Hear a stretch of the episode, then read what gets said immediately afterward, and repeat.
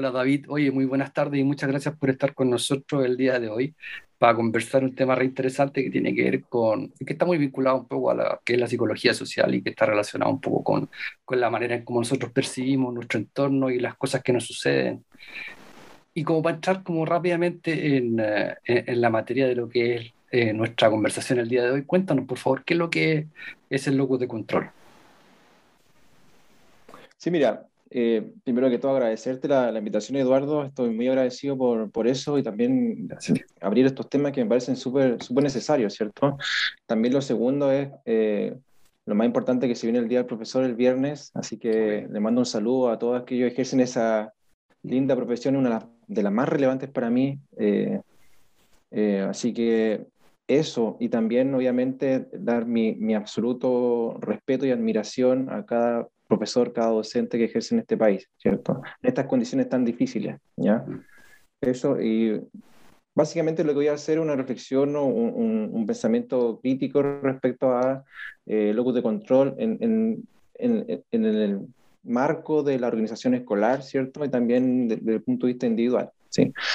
El, locus de control es un concepto teórico, ¿ya? Eh, es antiguo, ¿ya?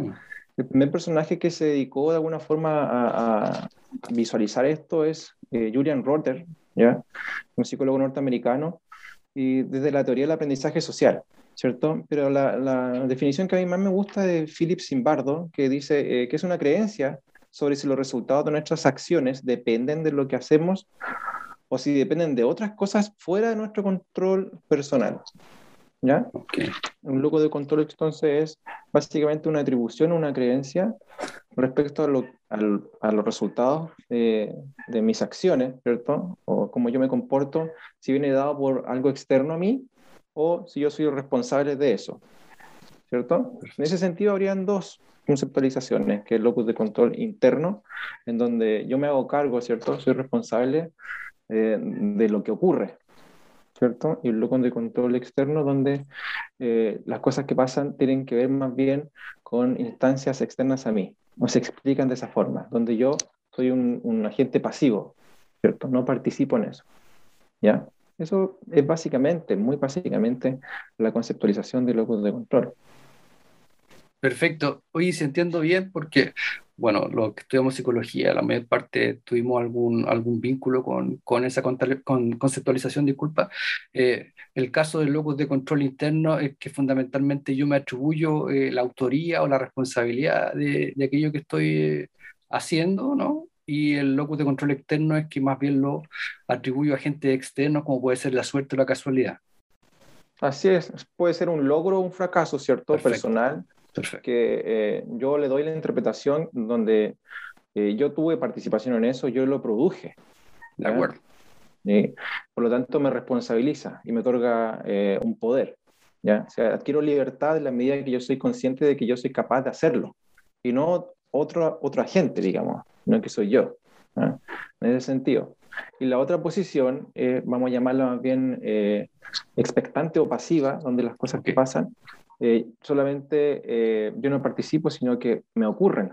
Digamos, puede ser por la suerte, puede ser por otra persona, por el, por el gobierno, el Estado, la familia, menos yo. ¿Me explico? Eso es básicamente la distinción. Absolutamente. Oye, David, ¿y, ¿y, cómo llega a desarrollarse en cada uno de nosotros eh, uno u otro tipo de locus de control? Sí, mira, el, el locus de control es un concepto teórico que tiene relación con la personalidad. ¿ya? Tiene relación con la personalidad y la forma en la cual nosotros percibimos, conceptualizamos nuestro marco de creencia y cómo vivimos la vida, ¿cierto? Y los valores que están asociados, etcétera. Nuestra forma de ser, básicamente. Y ahí esto está cruzado, obviamente, eh, desde muchos frentes, ¿cierto? Desde lo biológico, lo psicológico, lo social, lo cultural, lo histórico, lo político, ¿cierto? Entra en juego, ¿ya? En esta relación, obviamente, individuo y sociedad, ¿ya? Entonces no es, no es un concepto puro, es una abstracción. ¿ya?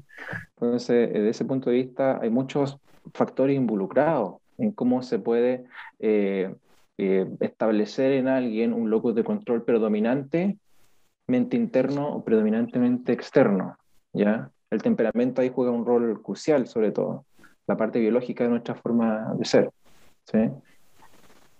Oye, perfecto. Y, según tu, tu, percepción, ¿de qué manera este concepto tiene alguna relación con el bienestar o con, con la mejora en las personas? Mira, desde que yo empecé a ejercer, yo llevo como 10 años aproximadamente ejerciendo y también actualmente estoy estudiando eh, un magíster que tiene que ver con liderazgo y gestión en organizaciones escolares. Eh, en la atención con gente, eh, yo te podría decir que la relación que existe con el bienestar, la, la mejora o el progreso, ¿cierto?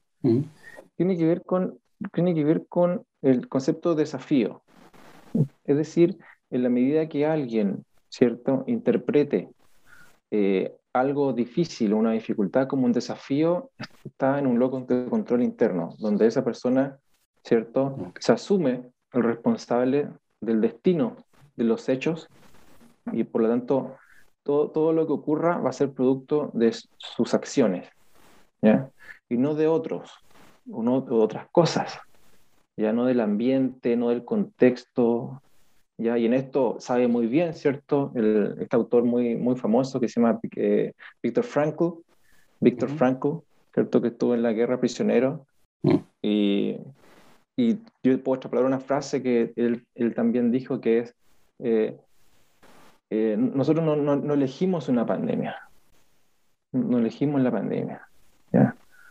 Pero sí podemos elegir cómo relacionarnos con ella. De acuerdo. Son cosas distintas. ¿ya? Eh, y en esto también tiene mucha relación otra autora que, que se llama Sonja Libruminsky, del, escribió un libro que se llama La ciencia de la felicidad, donde justamente ahí eh, eh, elabora una ecuación, ¿ya? donde dice que el 50% de la felicidad está dada es básicamente biológica en la persona, en carácter temperamental. El 40% es em, la voluntad y el 10% de las circunstancias de vida. O sea, parece ser que aquí la voluntariedad, ¿cierto? O la agencia o el fortalecimiento del yo, podemos decir, tiene un, tiene un poder transformador. ¿Ya? Y así lo dice la evidencia, al menos en Sonja. ¿Ya? Entonces, en la medida que una persona pueda, pueda comprender profundamente que lo que le ocurre en la vida ¿ya? Y lo que le ha ocurrido o lo que le va a ocurrir depende, ¿ya? De cómo interpreta la realidad y cómo se posiciona como actor o como responsable, eso es un gesto de libertad que despierta angustia, porque nosotros no estamos acostumbrados, ¿cierto? No estamos acostumbrados por cultura, por formación, ¿cierto? A hacernos responsables de chicos sobre lo, sobre lo, sobre lo que la vida es. ¿Sí? Uy, de acuerdo, perfecto. Mm. Eh, se me viene un poco también a la mente eh, el carácter un poco de lo que es la persona en Nietzsche en términos de actividad, en términos de seguir su propia actividad, vinculándolo un poco con mm. lo que mencionas tú de lo que es el logo de control interno. Eh, mm. Versus, por ejemplo, la, la, pasividad, la contemplación, que también son otras visiones o perspectivas en la filosofía que han encallado de una u otra manera también en nuestra profesión. Oye, David, y entendiendo que tú también un poco lo comentabas a través de, lo que nos comentabas del máster que estás cursando, que tú trabajas en una organización educacional, ¿cómo tú podrías eh, relacionar eh, el locus eh, de control con, con la mejora en, en, el escenario en el cual tú, tú trabajas? Mira, aquí te voy a citar una encuesta que se hizo el 2015, si no me equivoco, en Centro EUC Políticas Públicas junto con el IGE Educar le preguntaron a, un total de mil profesores, ¿ya? una muestra, sobre respecto al desempeño de sus alumnos. ¿ya? ¿Cuál es la principal causa que explica el resultado de sus estudiantes? Los profesores. ¿Qué responden frente a esa pregunta? ¿Mm? ¿Cuál es la principal causa que explica el resultado de los estudiantes? ¿Está afuera o está internamente en la gestión escolar el desempeño eh, profesional de un docente, ¿cierto? Que el, el primer eh, factor de alta incidencia en los resultados académicos, segundo el director, la gestión directiva. ¿ya? Responden, aquí muy interesante, mira, el 66% responde que es el contexto familiar al que pertenece el alumno y el contexto social al que pertenece el alumno. 66%. El desempeño del profesor, un 10%. ¿Ya? Si tú lo sumas junto con los resultados de la evaluación docente a nivel nacional, te das cuenta que en el módulo 1 y 2, la parte de lo que es la reflexión, ¿ya? Y el uso del error para el aprendizaje, el más descendido. Entonces, si juntamos estas dos cosas, eh, nos lleva a pensar de que la, la capacidad de autocrítica sana, ¿ya? ¿Cierto? No, no, se ha posicionado de manera ética en los colegios. ¿Ya? Producto de, de, de, múltiples factores, ¿cierto? Y también en relación con eso está el tema de la rendición de cuentas, ¿ya? O la evaluación docente como algo punitivo, como algo clasificatorio, que no, no tiene una intención para el desarrollo o para visualizar cuáles son tus debilidades, ¿cierto? Y poder mejorar. No tiene ese carácter. Más bien un carácter eh, político, ¿cierto? y violento, obviamente. Encasillar a alguien por una prueba y llamarle competente a esa persona o experto, ¿me explico? Entonces creo que es, un acto de, de, que da cuenta de, un poco de injusticia y que explica el resentimiento justamente de la mayoría de los profesores. ¿Ya? Te lo digo yo porque obviamente estoy en terreno, visualizo, lo, lo observo. ¿Ya? Entonces, pienso que ahí hace falta obviamente para poder eh, eh, mejorar desde las bases un, un locus de control que, sea interno y que nos permita a nosotros eh, hacernos una autocrítica verdadera respecto a mi, el amor que siento por, por ejercer la profesión o no. Si lo hago, ¿por qué lo hago? ¿Quién es responsable de esto? ¿La familia? ¿Ah? 66%, la familia. Son los profesores. Si tú vas del equipo directivo, te van a decir que son los profesores. Si vas a la familia, te van a decir que son los, que son los, eh, los profesores, después los apoderados. ¿Me explico? Y eso, eso se empieza a, a construir una, una, dinámica, una lógica del, del, tirar a la pelota, que se llama, pelotea, muy chileno, ¿cierto? Como, no, que el gobierno, que las políticas educativas, la evaluación docente, la formación inicial de los profesores, ¿ah? que son los estudiantes. ¿Me explico, no? Entonces, falta alguien que se haga un poco responsable de, primero, primero la autocrítica, la revisión personal, ¿cierto? ¿Ah? Eso es muy importante y que tiene relación con la autoeficacia, claramente. De hecho, está comprobado que los colegios y las personas, para la mejora, en la medida que tengan un locus de control interno, le cuesta menos mejorar, le cuesta menos cambiar frente a alguien que externaliza la responsabilidad constantemente. ¿Ya? Eso es interesante. Es muy interesante, David, porque, bueno, por una parte lo que tú nos comentas a través de la encuesta que, que, señala es que lo que dice esa encuesta es que el profesor no tiene control respecto de mm. el apoderamiento de los contenidos por parte de los alumnos y si al mismo tiempo sumo lo que tú me estás comentando, es como, parece ser que todas las entidades, si pudiéramos llamarlas de esa manera, unidades que estamos relacionadas con, con los aprendizajes de nuestros hijos, eh, tiramos una responsabilidad fuera de nosotros, es decir, de alguna manera somos, no tenemos control eh, sobre o incidencia eh, capital respecto de esos resultados. Y, eso, mira, eso nos lleva a la pregunta que te iba a hacer si, enseguida, pero casi no tiene sentido. Si entiendo bien, entonces la, la, la manera dominante en cómo nosotros tenemos que ver a propósito de lo que tú nos comentas en tu actividad y en tu trabajo, es básicamente un bloque de control externo. Claro, claro, exactamente. Sí, así lo veo yo. Ese es como el énfasis, esa es como la tendencia, ¿ya? Porque se repiten los discursos. Tú, tú cuando reúnes un grupo de profesores, ¿ya? Un grupo de educadores, ¿qué te encuentras? ¿Qué es lo que primero uno encuentra cuando uno abre un espacio de conversación? un descontento que puede ser justificado, claramente. Yo no digo que no sea justificado. De hecho, eh, si uno, si uno eh, visualiza el locus de control interno como la responsabilidad de generar el cambio, también eso implica que uno lo tiene que hacer afuera. Tiene que ser la gente transformador social, ¿cierto? Que generar las condiciones ideales y mínimas para que el ejercicio docente cumpla con los estándares indicativos de desempeño, por ejemplo. ¿ya? O sea, el, el, cuerpo docente lucha por, por esas condiciones y me parece súper legítimo, ¿ya? ¿Ya? Porque tienen que generarse esas condiciones. ¿Y quién se hace responsable de eso? Cuerpo docente. ¿Quién más, po? ¿Quién más? ¿Ah?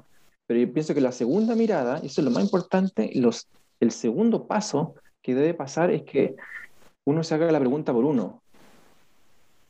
Si yo no estoy conforme con esto, mi salud mental, ¿cierto? El universo de emociones eh, por el cual estoy posicionado, digamos, son la mayoría grises. ¿ya? ¿Qué tengo que hacer? ¿Qué tengo que hacer, cierto? Ya genero el cambio afuera. Tengo que generar las condiciones y reunirme con, con los colegas, pero ya después falta la mirada interna, la autocrítica, ¿me explico? No, sí, me parece súper interesante porque, porque de alguna manera vinculan lo que también nos había eh, comentado antes, es decir, eh, hay una, una, relación directa entre la agencia o la sensación de que yo puedo cambiar mi suerte eh, respecto del entorno grisáceo de emociones que de alguna manera son dominantes. De acuerdo a lo que yo entiendo que tú me estás comentando, entonces me, hace mucho, me hace mucho sentido, es decir, dominantemente más, ¿quién podría de alguna manera ayudar a mitigar mis eh, circunstancias que yo mismo a través de alguna acción que me confiera control o que me haga, digamos, potente o en, en, ese escenario? claro, exactamente. Sí, pues, mira, mira, y esto, esto es muy difícil de comprender porque es un tema muy sensible. ¿ya? Sí, la gente, absolutamente. Eh, las personas cuando cuando se ven enfrentadas a contextos o personajes donde se le enrostran sus debilidades como un defecto y no como una posibilidad de mejora, ¿cierto? No como un espacio potencial de desarrollo, ¿cierto? La gente obviamente se bloquea y se, se frustra, genera resentimiento porque está mal hecho eso, ¿explico? Y las políticas obviamente apuntan a eso, ¿ya? Obviamente también existe lo que se llama el acompañamiento y prácticas más bien de desarrollo. Al menos la, literatura dice eso, pero en la práctica en algunos contextos vemos algo bien punitivo, súper super, eh, directivo. ¿ya? Entonces, yo pienso que también eso responde a la sensación de, muchos docentes, ya que están marcados por la injusticia, ¿me explico? No se le da el espacio de, donde puedan cuestionarse a sí mismos. ¿ya? Eso me parece crucial. No, súper interesante, David. Hoy, de acuerdo a, tu visión, ¿no? a lo que tú has tenido la ocasión de, ver, observar y también reflexionar, eh, ¿qué aspectos culturales han jugado entonces a favor eh, de este dominante locus de control externo? Mira, yo pienso que eh, uno tiene que ver con, con la, sociedad de consumo, claramente, ¿cierto? tú enciendes la tele y lo primero que te encuentras es con publicidad, ¿cierto? Eh, violencia, agresión en, las noticias, qué sé yo. Y entretención. Entretención, publicidad, violencia. Todo el rato. Y obviamente eso genera una, una instala subjetividad, ¿cierto? Una subjetividad específica, ¿ya? Donde te, te, entregamos el problema te, también entregamos la solución, que es básicamente entretención y consumo, ¿ya? ¿Mm? Eso si tú lo asocias también con un, sistema en la práctica educativo que es hegemónico, que tiene que ver con una clase frontal, donde predomina cierto el silencio o la quietud para comprender lo que se tiene que enseñar, ¿ya? Para que el estudiante pueda comprender eh, eh, los, los conocimientos, ¿cierto? Eso antiguamente, ahora sabemos que el currículum está estructurado en base a competencias, ¿ya? Mm. Eso eh, y eso enriquece mucho más, obviamente, los espacios de aprendizaje, más, más inclusivos, ¿cierto? Ya no están bien unidireccionales como antes, ¿ya? Pero sigue siendo, obviamente, el, estudiante como un agente pasivo de receptor de conocimiento, ¿ya? Eh, que tiene que estudiar, tiene que esforzarse y, tomar atención, ¿cierto? Estar atento, tiene que memorizar y estar motivado, que son, digamos, las condiciones biológicas para el aprendizaje. Memoria, ¿cierto? Eh, motivación y em, atención. Ahí puede aprender y memorizar para poder las pruebas justamente. Y eso está cambiando obviamente con la nueva educación pública, el tema de la educación socioemocional.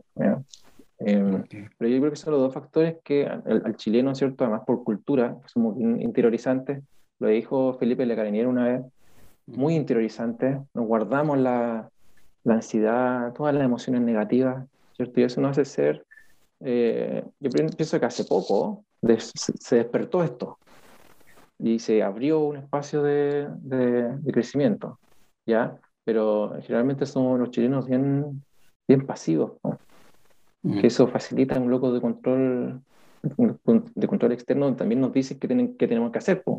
Me he encontrado con muchas personas que me preguntan qué tengo que hacer. todos los psicólogos, todos los colegas, ¿qué hago? Dígame, usted, usted me tiene que decir qué hacer, pues yo no, y uno, ¿cierto?, le devuelve con mucho arte la responsabilidad y ahí deportamos mucha ansiedad, por lo mismo, ¿me explico? Eso es muy, interesante verlo. Sí, no, y es bien interesante también en escuchar esta, esta perspectiva que, que, que, me hace sentido. O sea, hay un asidero mm. cultural importante respecto a la manera en cómo mm, absorbemos o nos vemos obligados a absorber cierta información y a retenerla igualmente. Mm. mirar también, disculpa, sí, voy a agregar un tema, un tema de liderazgo importante, eh, del liderazgo y la gestión en organizaciones escolares respecto a la responsabilidad o, el, o al potencial que, que, tiene, digamos, el, liderazgo en los colegios para cambiar, doblar la mano. ¿Ya? Volvemos a lo mismo, cuando una organización tiene como el principal responsable su gestión interna, el cambio es más fácil porque no depende de otros. ¿Qué es más fácil cambiar? ¿Qué es más fácil? ¿Las familias? ¿El gobierno? Son cosas más estructurales, más culturales a largo plazo. Entonces, la gestión y el liderazgo entonces se pregunta eh, por logos de control interno. Si el primero que actúa, ¿cómo un líder con, responsabilizando a otros? ¿Qué líder es ese que responsabiliza a otros? No a él, no se hace cargo, ¿me explico? ¿Ah? Eso quería mencionar. No, sí te entiendo. Ahora también, a la mm. luz de la contingencia, hay varios líderes que no se responsabilizan de, lo que sucede. O sea, eh, eh, es un tema que incluso en, alguien que, que, si entiendo bien el sentido de lo que dices, alguien que busca precisamente eh, generar control y a partir de eso influir, pero incluso en esos casos tenemos varios ejemplos de personas que, de líderes que no, que, que no se responsabilizan de muchos de los llamados que, que terminan y pueden tener razón, ojo, esto es interesante porque una persona puede tener razón de lo, en, respecto a que las barreras son, están afuera. Sí, sí puede tener razón que muchas barreras están afuera. Las condiciones, por ejemplo, laborales, de espacio, de infraestructura, sí. Pero eh, eh, lo, que, lo que genera la mejora es una actitud, pues un, un, marco de ideas, es una creencia. Primero está eso. El cambio se genera primero a la base por eso, por una emoción, una creencia, una emoción, después viene lo otro. ¿Me explico? Porque si tú te quedas en, eh, afuera, cosa que puede tener razón, ¿cierto? Sí, pero eso no genera cambio, porque tú estás visualizando, haciendo responsable a otro, y tú quedas como ahí, no puedes hacer nada.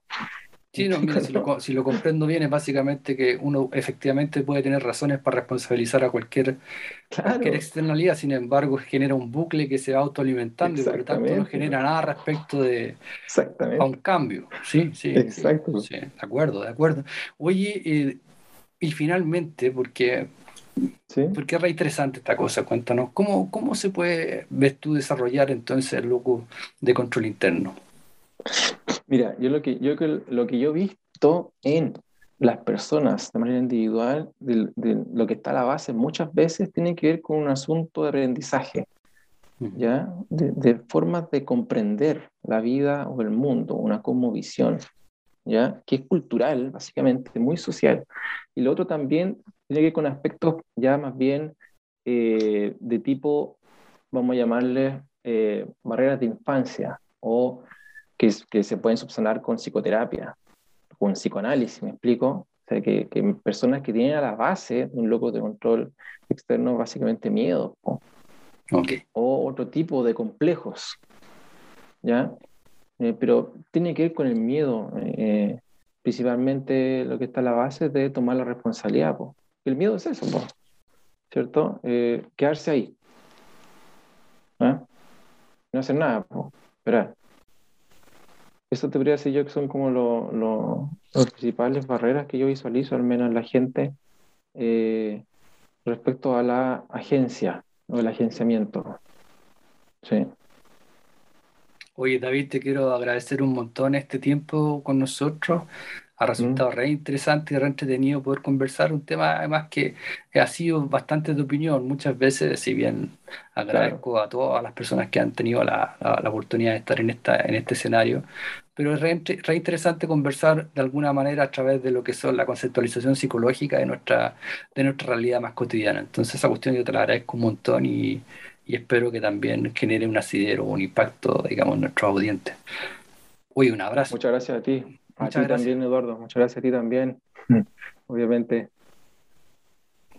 Y eso, estamos en contacto. Estamos en contacto. Listo, chao, chao.